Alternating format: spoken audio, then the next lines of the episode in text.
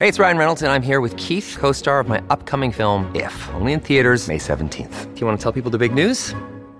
All right, I'll do it. Sign up now and you'll get unlimited for $15 a month in six months of Paramount Plus Essential Plan on us. Mintmobile.com slash switch. Upfront payment of $45 equivalent to $15 per month. Unlimited over 40 gigabytes per month. Face lower speeds. Videos at 480p. Active Mint customers by 531.24 get six months of Paramount Plus Essential Plan. Auto renews after six months. Offer ends May 31st, 2024. Separate Paramount Plus registration required. Terms and conditions apply if rated PG. Another day is here and you're ready for it. What to wear? Check. Breakfast, lunch, and dinner? Check.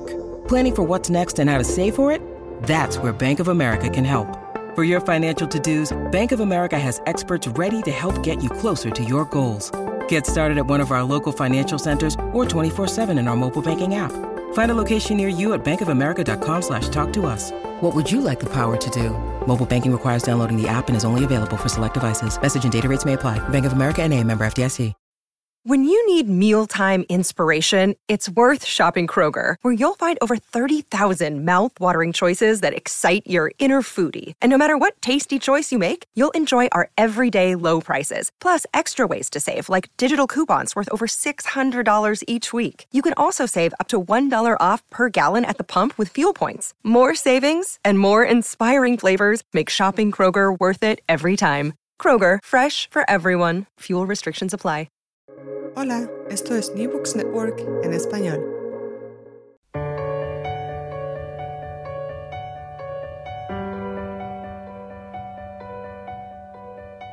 Todo comenzó ayer. Un podcast de la Asociación Española de Historia Económica.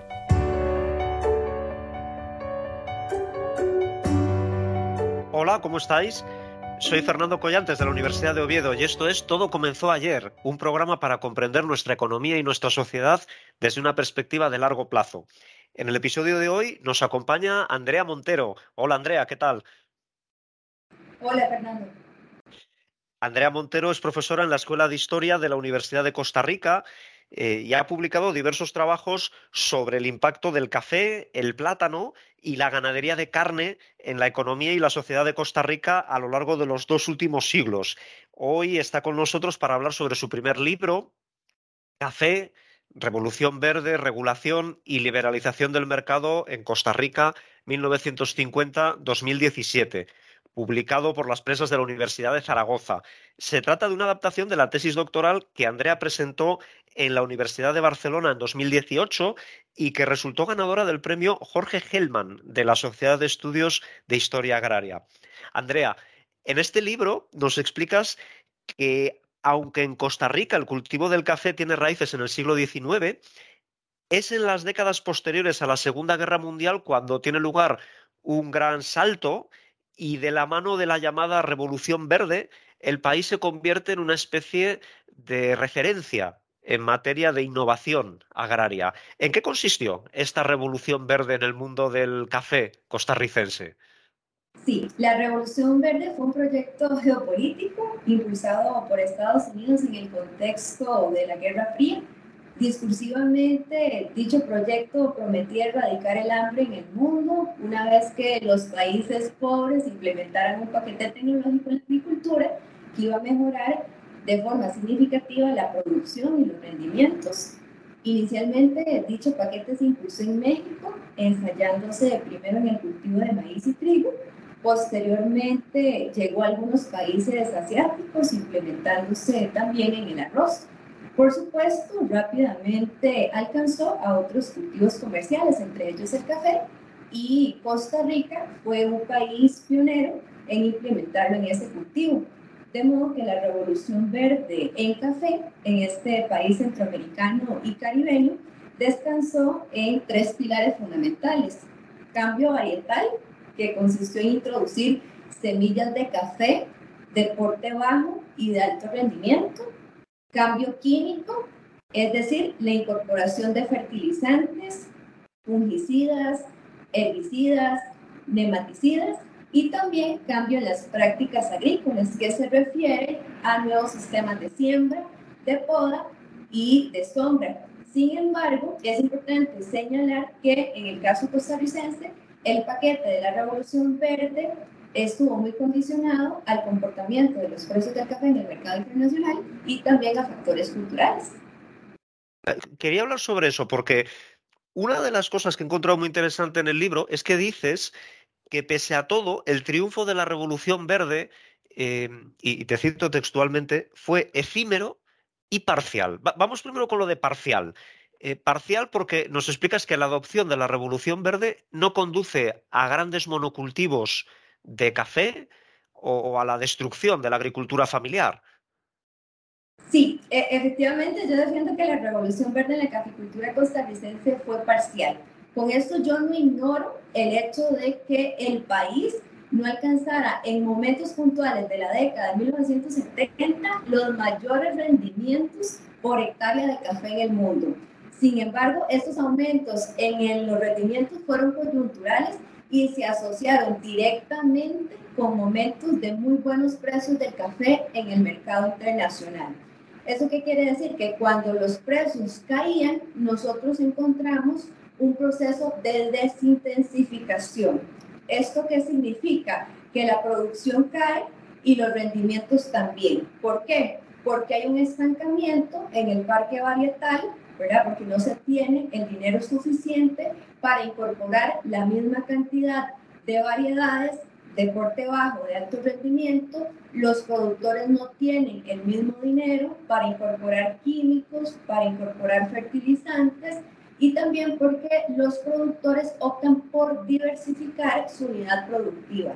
Es decir, que cultivan café, pero también otros productos asociados, como granos básicos, frutales e incluso árboles maderables. Y estas prácticas fueron bastante comunes en las fincas cafetaleras medianas y pequeñas a lo largo de toda la segunda mitad del siglo XX. Ahora, la desintensificación fue posible porque en el caso costarricense, históricamente los, eh, bueno, la, la, producción ha estado en manos de pequeños y medianos productores y el café se desarrolló bajo una lógica de sombra regulada y bajo una dinámica de economía familiar.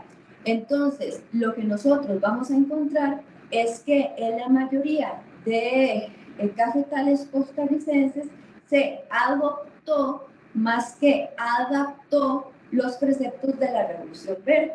Por supuesto, hubo diferencias regionales importantes y cambios de opinión conforme fue transcurriendo el tiempo. ¿Por qué? Porque en Costa Rica la modernización cafetalera fue promovida a nivel estatal y fue liderada por el Instituto Costarricense del Café y también por otras instituciones públicas y privadas, nacionales y internacionales. Entonces, ¿qué fue lo que nosotros encontramos? Bueno, por un lado, productores que siguieron al pie de la letra los preceptos, ¿verdad?, que recomendaron los extensionistas agrícolas, es decir, incorporación de nuevas variedades, eh, combo químico, sistemas de siembra, poda y sombra, destierro completo de la sombra.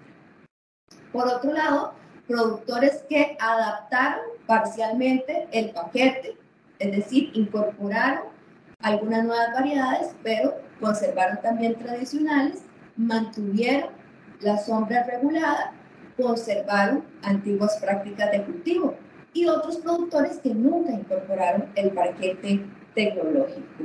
Entonces, el, el comportamiento, la dinámica fue muy variopinta. Y todo esto, al menos en la primera parte del periodo, ocurre dentro de un mercado que por lo que nos cuentas está bastante regulado y, en esta regulación desempeña un papel clave el ICOA. ¿Qué fue el ICOA y, qué significó en concreto para Costa Rica? Así es, fue el Acuerdo Internacional del Café, un convenio que regulaba los precios del café en el mercado internacional en un contexto de sobreproducción de café. El ICOA se estableció entre 1963 y 1989.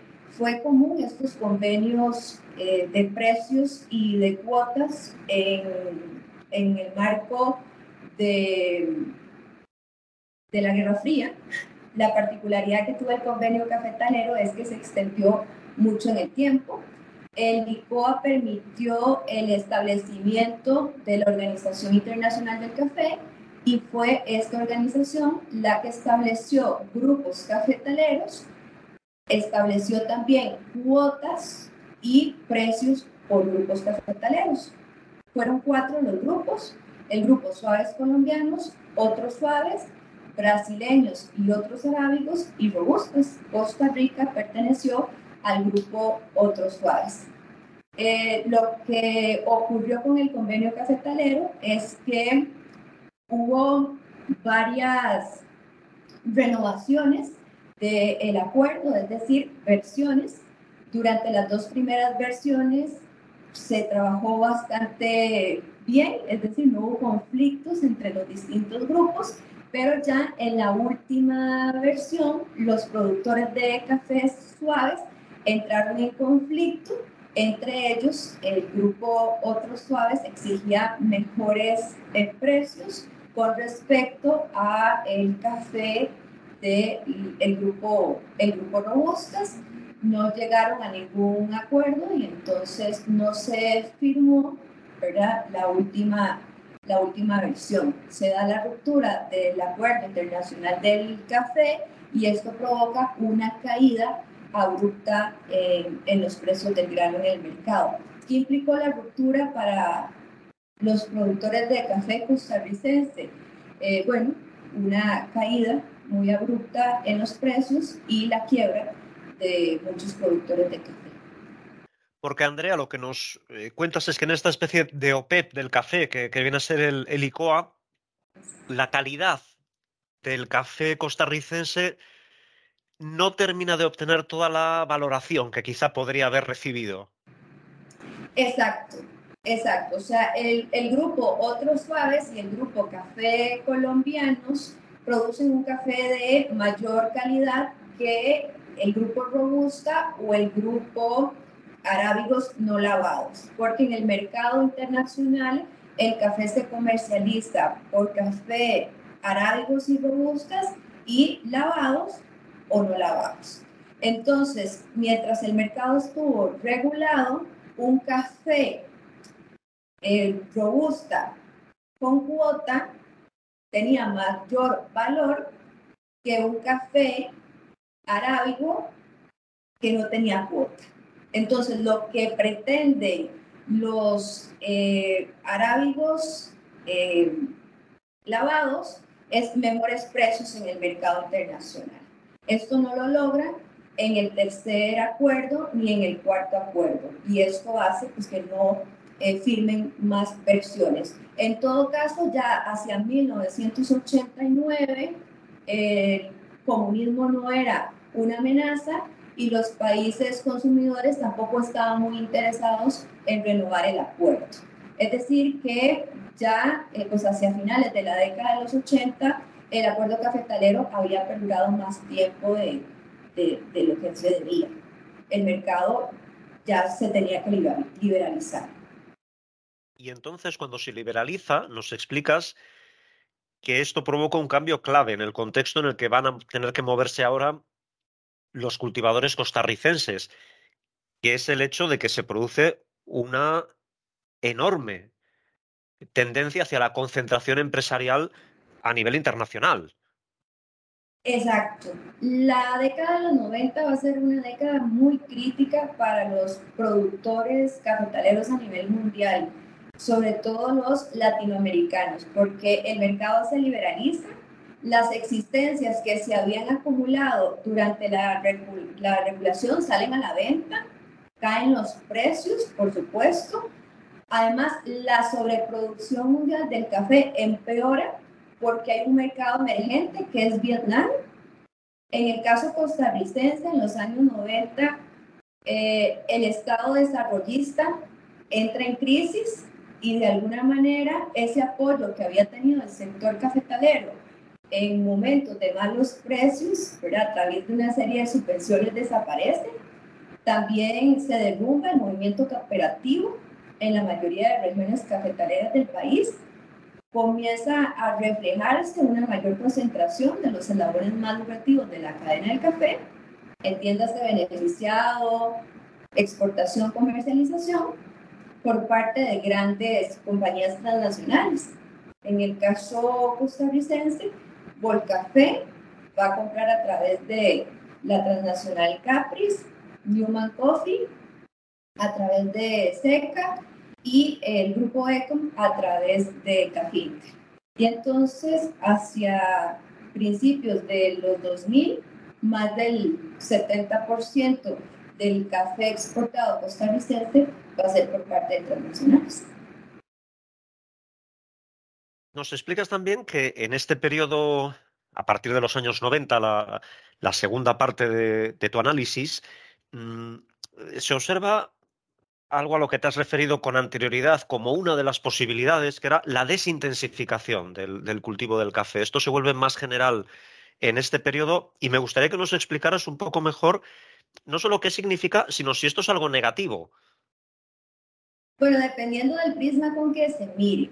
Yo hago mi análisis desde una perspectiva de, economía ecológica heterodoxa y entonces es positivo. ¿Por qué? Porque nosotros lo que estamos encontrando es un retorno a una caficultura de base orgánica que rescata una tradición biocultural que no había desaparecido del todo en Costa Rica, pero que claramente con la Revolución Verde se había transitado a una caficultura más intensiva y más dependiente de los insumos químicos. Entonces, nosotros estamos retornando a una caficultura bajo un sistema agroforestal que está demostrando ser clave en la economía familiar. ¿Por qué? Porque ya no se depende tanto de la caída de los precios en el mercado internacional. O esa caída ya no implica, eh, o, sea, o, sea, esa caída de los precios ya no repercute tan negativamente en la, en la economía campesina porque ahora ellos ya dependen de otros cultivos en sus fincas, granos básicos, frutales, maderas que pueden comercializar dentro de una economía eh, regional o dentro de una economía eh, nacional. También ese sistema agroforestal ha demostrado ser clave en conexiones territoriales y también eh, pues fomenta una mayor riqueza en biodiversidad asociada en los territorios. Y actualmente Centroamérica y Costa Rica está enfrentando una expansión de la enfermedad de la roya en el café y se ha demostrado que los cafetales con sombra regulado enfrentan mejor la propagación de esa enfermedad que los cafetales a pleno sol. Y más o menos desde la década de 1990 se ha consolidado un mercado, o más bien nichos de mercado conscientes que pagan muy bien por precios, eh, por café de, de, de, calidad con ecocertificaciones. Entonces, yo creo que la tendencia ahora, en el caso costarricense, es sembrar menos café, pero con estas características, ¿verdad? Un café bajo sombra, con menos uso eh, de químicos, más procesados en micro beneficios, eh, con sus propias marcas, con mejores precios a los pequeños productores, asegurando trazabilidad al cliente. Entonces, apostando más por calidad y diferenciación. Y quizás por terminar, Andrea, con uno de los temas que tratas en el libro, que es un hilo conductor en varios momentos del libro, de la calidad, eh, me da la impresión de que tú planteas que este café con certificación ecológica quizás puede ser ahora sí la oportunidad de que la calidad del café costarricense por fin encuentre una valoración adecuada en el mercado.